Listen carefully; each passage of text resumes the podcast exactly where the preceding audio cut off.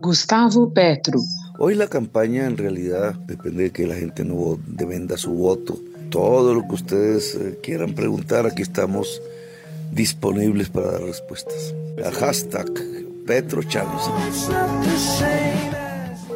Y Rodolfo Hernández.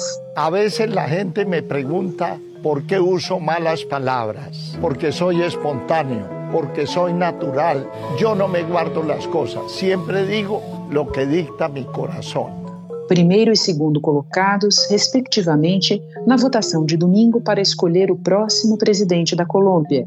Os candidatos à presidência da Colômbia, Gustavo Petro, da esquerda, e Rodolfo Fernandes, da extrema-direita, passaram para o segundo turno numa eleição histórica. Gustavo Petro obteve mais de 40% dos votos. O candidato pode se tornar o primeiro presidente de esquerda da história da Colômbia. Rodolfo Fernandes recebeu 28% dos votos. O magnata é chamado de Donald Trump colombiano. Da etapa final, no próximo dia 19, ficou fora o representante do grupo político que manda no país há mais de duas décadas. O candidato da direita moderada, Federico Gutierrez, que contava com o apoio do atual presidente Ivan Duque. Gutierrez recebeu quase 24% dos votos e já declarou que irá apoiar Rodolfo Fernandes. As urnas refletiram uma conjuntura em que se misturam o descontentamento da população com os rumos da economia e muita instabilidade social. Milhares de pessoas foram às ruas em várias cidades da Colômbia para protestar contra o presidente Ivan Duque. Diante da convocação de greve geral, o governo reforçou a segurança e fechou fronteiras com quatro países, inclusive o Brasil. A ONU manifestou preocupação com o aumento da presença do exército nas ruas. O projeto de aumentar os impostos foi cancelado, mas as manifestações continuam.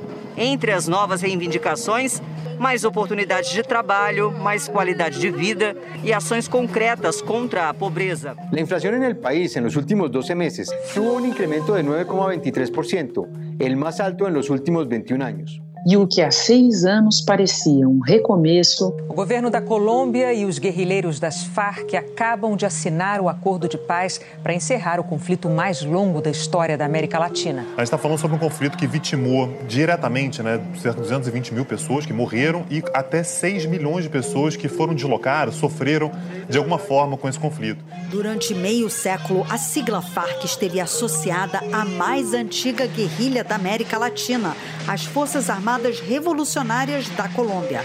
A partir de hoje, ela representa o mais jovem partido político colombiano, a Força Alternativa Revolucionária do Comum. Ele foi criado pelos 7 mil rebeldes que entregaram suas armas às Nações Unidas em junho, com uma promessa: continuar lutando por seus ideais, só que agora nas urnas. Ainda custa sair do papel.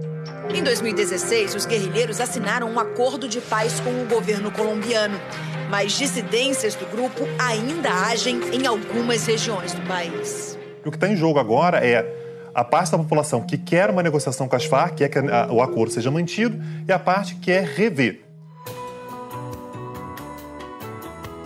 Da redação do G1, eu sou Renata Loprete e o assunto hoje é o voto antigoverno e antissistema vitorioso na Colômbia. Direto de Bogotá, quem nos ajuda a entender o quadro e avaliar as chances dos dois finalistas é Tiago Vidal, gerente de análise política para a América Latina da consultoria Prospectiva. Terça-feira, 31 de maio.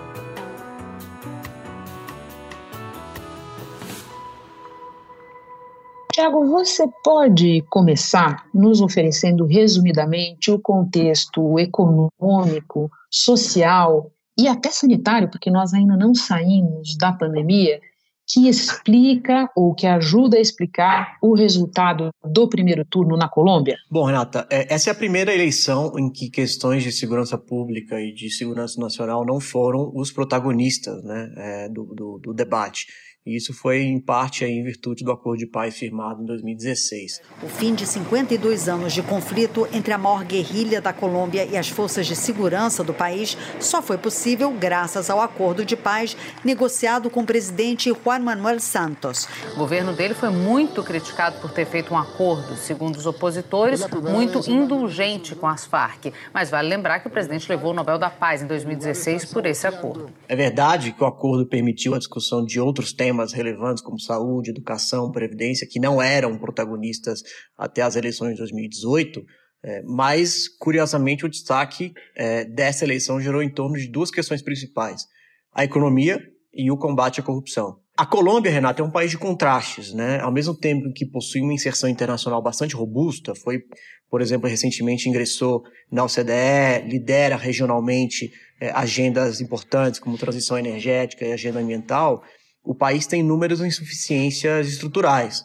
Por exemplo, a Colômbia é o país mais desigual entre as principais economias latino-americanas. A taxa de desemprego atualmente está em 12%, a taxa de formalidade no mercado de trabalho está em 62%, e a inflação deve terminar esse ano, segundo a FMI, é, em 8%. Mas mais importante do que isso, Renato, acho que é o vácuo que existe entre a expectativa da população e as projeções econômicas. É, é, essa, expectativa, essa projeção que foi feita recentemente pelo FMI, ela coloca a economia colombiana crescendo a 5,8. É o maior crescimento dentre as principais economias latino-americanas. Mas quando você vai para a população, 70% dos colombianos consideram que a economia hoje está pior do que há 12 meses e 64% é, acreditam que a inflação vai piorar ao longo dos próximos 12 meses. Então não é, não é por acaso, é, é, na minha avaliação, que essa deficiência econômica ela acaba potencializando é, e explicando a rejeição ao status quo e, consequentemente, é, explica a rejeição do governo Duque, que é da casa de 70%, e, consequentemente, é, a, a, não ida ao, ao segundo turno do candidato governista, que foi o Fico Gutierrez o empresário Rodolfo Hernandes, 76 anos, que deu uma disparada nas últimas semanas, baseado ali no discurso anticorrupção. Ele se declara, como a gente já viu em outros países do mundo, um outsider da política. Hernandes se recusou a participar de debates. Ele afirma que isso é perda de tempo. Você mencionou o acordo de paz. Ainda que ele não tenha sido o fator preponderante desta vez, eu te peço que nos resgate um pouco da memória dele, porque isso é um traço distintivo dos problemas da Colômbia, né, Tiago? Outros que você mencionou, a gente até é, faz ponte com o que acontece no Brasil, em outros países da região, mas essa questão do acordo de paz, ela é muito central para entender o passado recente, né? De fato, o acordo de paz foi bem importante, né? Foi firmado em 2016. É, a própria discussão em torno do plebiscito, depois da, da assinatura do acordo é, em si é, foi um período bastante tumultuado na Colômbia e, como eu falei, é o que permitiu que desta vez, embora não seja a primeira eleição pós-acordo, a primeira foi em 2018, mas dessa vez é, foi uma eleição que não foi monopolizada, né? O, a questão de segurança urbana, segurança rural e segurança nacional não foram, essa trinca não foi o que dominou o, o debate eleitoral. Agora, é um acordo em implementação, né? E a grande crítica que se faz ao governo Duque é justamente é, a, a, baixa eficiência na implementação do acordo. A gente geralmente associa o acordo à incorporação das Farc como partido político na Colômbia, mas isso é só uma face do acordo. Né? Tem diversas outras, é, é diversos outros aspectos que precisam ser endereçados e o principal gargalo que ainda não foi solucionado é, é em relação às regiões mais, é, é, mais distantes da Colômbia, as regiões rurais em particular, que tem passado por um, um processo difícil é, de desenvolvimento, né? E não por acaso são, são regiões em que o Estado não consegue chegar e que ainda são, é, em sua maioria, controlados aí por dissidências das guerrilhas, né? Nós tivemos o Álvaro Uribe, que reforçou bastante o combate às Farc, e nós tivemos depois dele o Juan Manuel Santos, que inverteu a posição. Apesar dele ter sido ministro do Uribe, quando ele se tornou presidente, ele inverteu a posição e começou a negociar com as Farc. Até o acordo de paz do Estado colombiano com as guerrilhas das Farc, as Farc eram responsáveis por 60% da produção da droga colombiana e os outros 40% eram feitos pelos grupos paramilitares de direita. E qualquer que seja o presidente eleito vai ter que lidar com esse problema. A questão é que dos dois candidatos que vão ao segundo turno, o único que tem propostas endereçando essa questão, sem entrar no mérito se são boas ou ruins, é o Petro o, o Hernandes não tem, é, não fala sobre esse tema, o que coloca aí esse, esse, esse, assunto em risco, porque a gente sabe que, que para o acordo ser exitoso ele precisa ser 100% concluído e não é para isso é, que, que as coisas estão caminhando atualmente. Tiago, esta é a terceira vez que o Gustavo Petro concorre à presidência, é a primeira em que ele lidera no resultado do primeiro turno. Que tipo de campanha ele fez e qual é a situação dele agora? O Petro ele, ele personifica a insatisfação dos colombianos com a situação socioeconômica do país, ao passo em que o Hernandes personifica a insatisfação dos colombianos com a política de maneira geral. Né? E como eu falei, não por acaso é, esses dois candidatos avançaram ao segundo turno. O Petro, ele foi candidato pela primeira vez em 2010, ele conseguiu construir uma imagem é, e construir uma, uma estrutura político-partidária bastante sólida. Por exemplo, o partido dele, né, a coalizão dele, o Pacto Histórico, vai ter a maior bancada no Senado e a terceira maior bancada na Câmara. Isso é processo, fruto de um processo de, de, de longo prazo, né? não veio de ontem para hoje. É, mas o Petro também é um candidato que não é um outsider, né? A gente está falando de um, um, uma figura que já foi deputado, que é atualmente senador, que já foi prefeito de Bogotá. Ele tem dois problemas principais, Renata, e o fato de ser um ex-guerrilheiro não é um deles. O primeiro problema é o seu passado como gestor, né, como prefeito de Bogotá. Ele adotou um estilo muito, muito controverso, é, muito focado em microgestão. Né? Ele, ele gosta de dizer que ele não tem secretários, ele tem subsecretários, porque os secretários são todos ele. Né? Essa centralização lhe gerou problemas quando ele foi prefeito aqui da capital. O segundo problema são as suas propostas. É, muitos dos críticos do, do, do Petro acusam de, de, querer transformar a Colômbia numa, numa, Venezuela ou algo do tipo, né? O que eu particularmente acho que é um exagero, porque, enfim, as propostas do Petro não estão muito diferentes do que se pratica é, a nível global. O problema do Petro é a forma né? É a forma como ele quer chegar aos seus resultados, que aí sim são. É, o ritmo é um pouco acelerado demais para o que o país talvez esteja acostumado.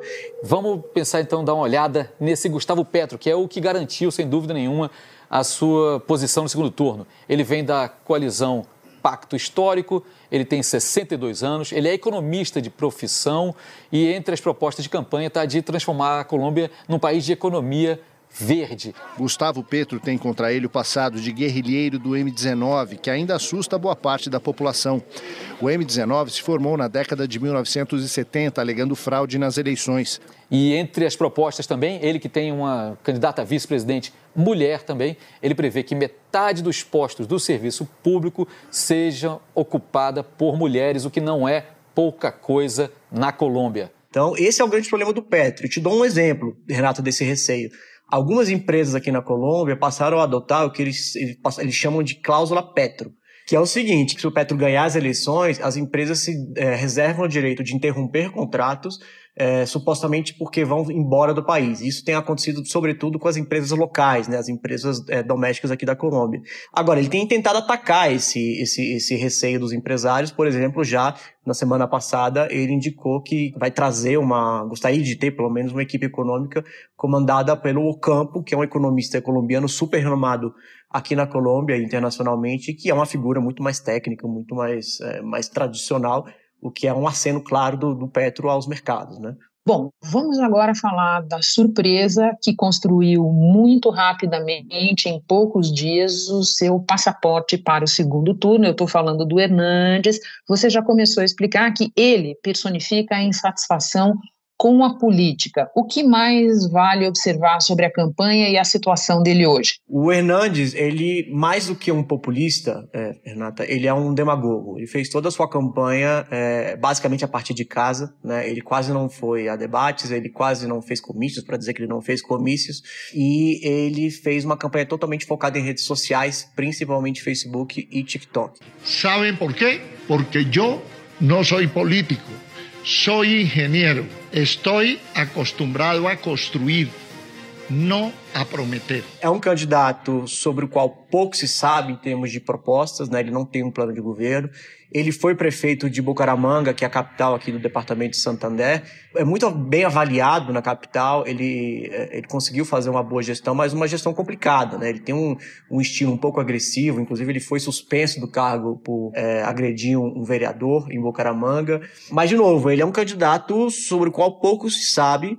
É, e é um candidato que, como eu falei, tem, é, teria, se eleito, uma dificuldade muito grande de governar é, o partido dele, que é a Liga de Governantes Anticorrupção, elegeu dois deputados apenas e nenhum senador. Agora, não é uma figura também totalmente desconhecida, né? Ele não chegou ontem, como eu falei, ele foi prefeito, é um empresário reconhecido, é um empresário que circula bem no, no, nos grêmios, né? Como são chamados sindicatos empresariais aqui, e, e, isso, ao meu ver, indica que ele vai ter um apoio da elite empresarial é, colombiana é, que está é, receosa com a candidatura do Petro. Por uma característica de trajetória pessoal, muitos fizeram uma comparação imediata com Donald Trump, e aqui no Brasil, por conta da questão da agressividade, da ausência de limites, tem aquele episódio controverso em que ele elogiou Hitler e depois disse que estava falando do Einstein, enfim, muita gente pensa em Bolsonaro. Alguma dessas duas comparações é pertinente no teu ver? Não, eu não acho, eu não acho que a comparação com Bolsonaro seja pertinente, não, Renato. Pelo contrário, eu acho que é um equívoco.